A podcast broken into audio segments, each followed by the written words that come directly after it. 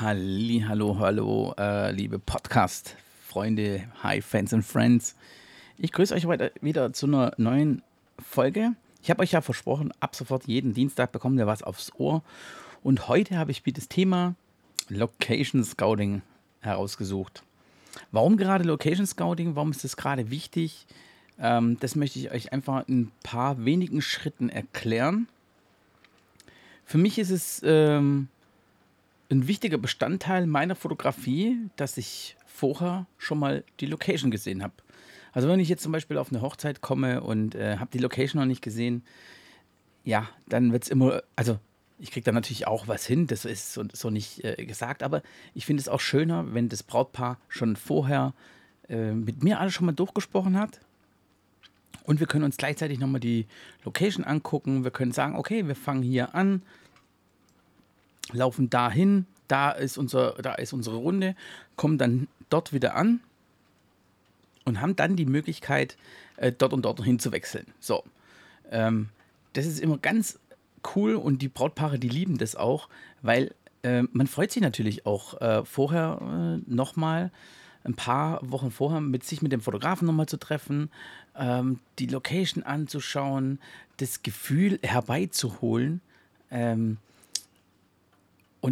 wirklich nicht nur, auf, nicht nur auffrischen, weil man war ja vielleicht schon mal bei der Location, also man war ja schon mal bei der Location, es war vielleicht schon eine Weile her, sondern einfach, ja, einfach nochmal dies, dieses kleine, dieses kleine Etwas, dieser Funke, der darf dann jetzt schon ein bisschen überspringen. Und das versuche ich immer so ab dem, ja, so drei bis vier Wochen vor der Hochzeit. Ich meine, da gibt es immer noch genügend zu tun.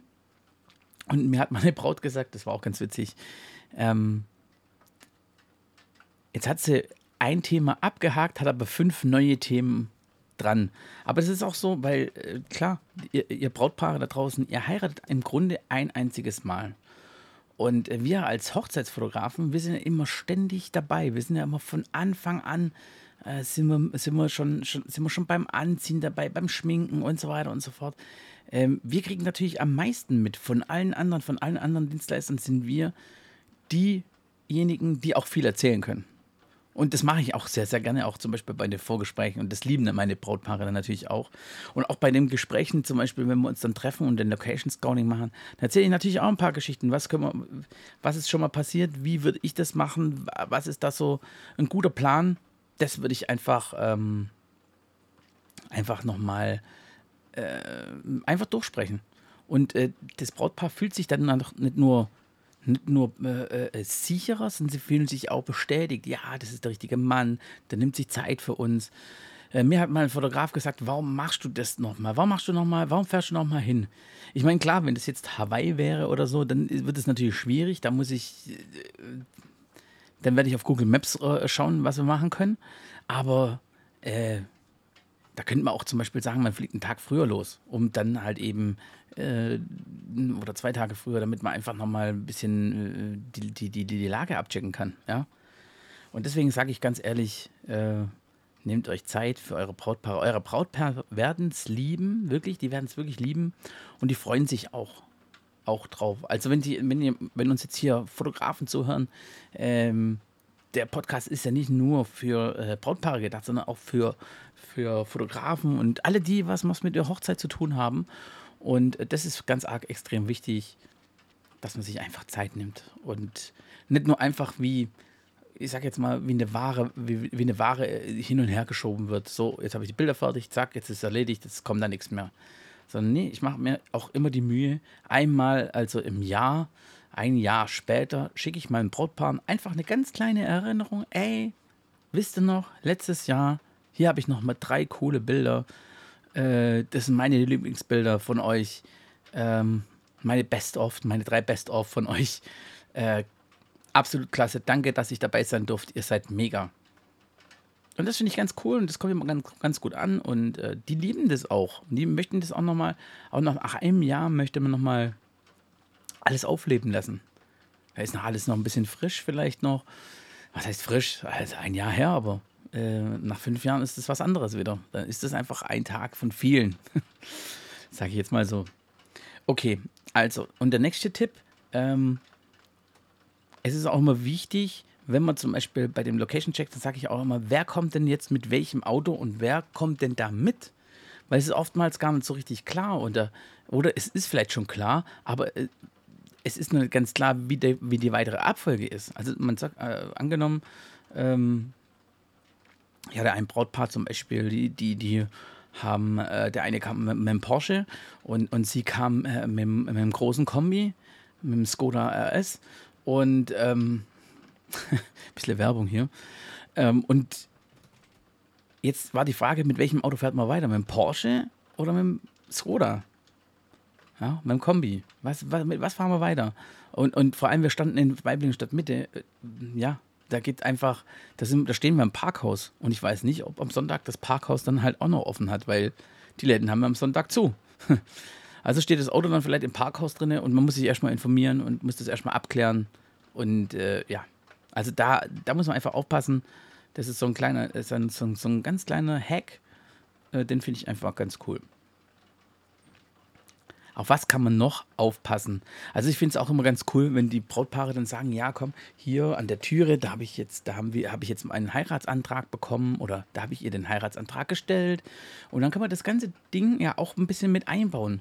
Äh, man muss natürlich aufpassen, passt es, zu, passt es zu dem ganzen Stil, den wir vorhaben? Ähm, ist es eine Holztüre? Hat, haben sie eine Scheunenhochzeit, dann passt auch eine Holztüre. Haben sie aber eher eine sterile äh, Hochzeit mit äh, High Class, sag ich jetzt mal, dann passt es nicht, wenn man, wenn man, auf, wenn man an eine Holztüre ähm, Bilder macht. Das passt irgendwie, das beißt sich ein bisschen. Da möchte ich auch ein bisschen was Sterileres haben. Also, wie zum Beispiel eine, eine coole Eingangshalle, ein cooles Schloss, das, das sehr äh, edel ist und so weiter. Dann passt es, dann könnte das auch wieder reinpassen. Also auch da immer ein bisschen aufpassen. Nehmt euch Zeit mit eurem Fotografen, schaut euch das Ganze an, Fragt ihn, macht er einen Location-Check? Wenn nicht, fragt ihr, pass auf, wir würden gerne einen Location-Check mit dir vorher machen. Und dann könnt ihr mit dem darüber reden. Normalerweise sind, sind viele Fotografen, sagen dann, ja, okay, komm, kein Problem, wir gucken uns das vorher an, wir quatschen das nochmal durch, äh, Zeitplan auch nochmal. Weil in drei Wochen äh, vor der Hochzeit, da passiert im Grunde nicht mehr so viel. Da steht, das ganze Gerüst steht, es gibt vielleicht noch ein paar Kleinigkeiten, die, die können sich ändern.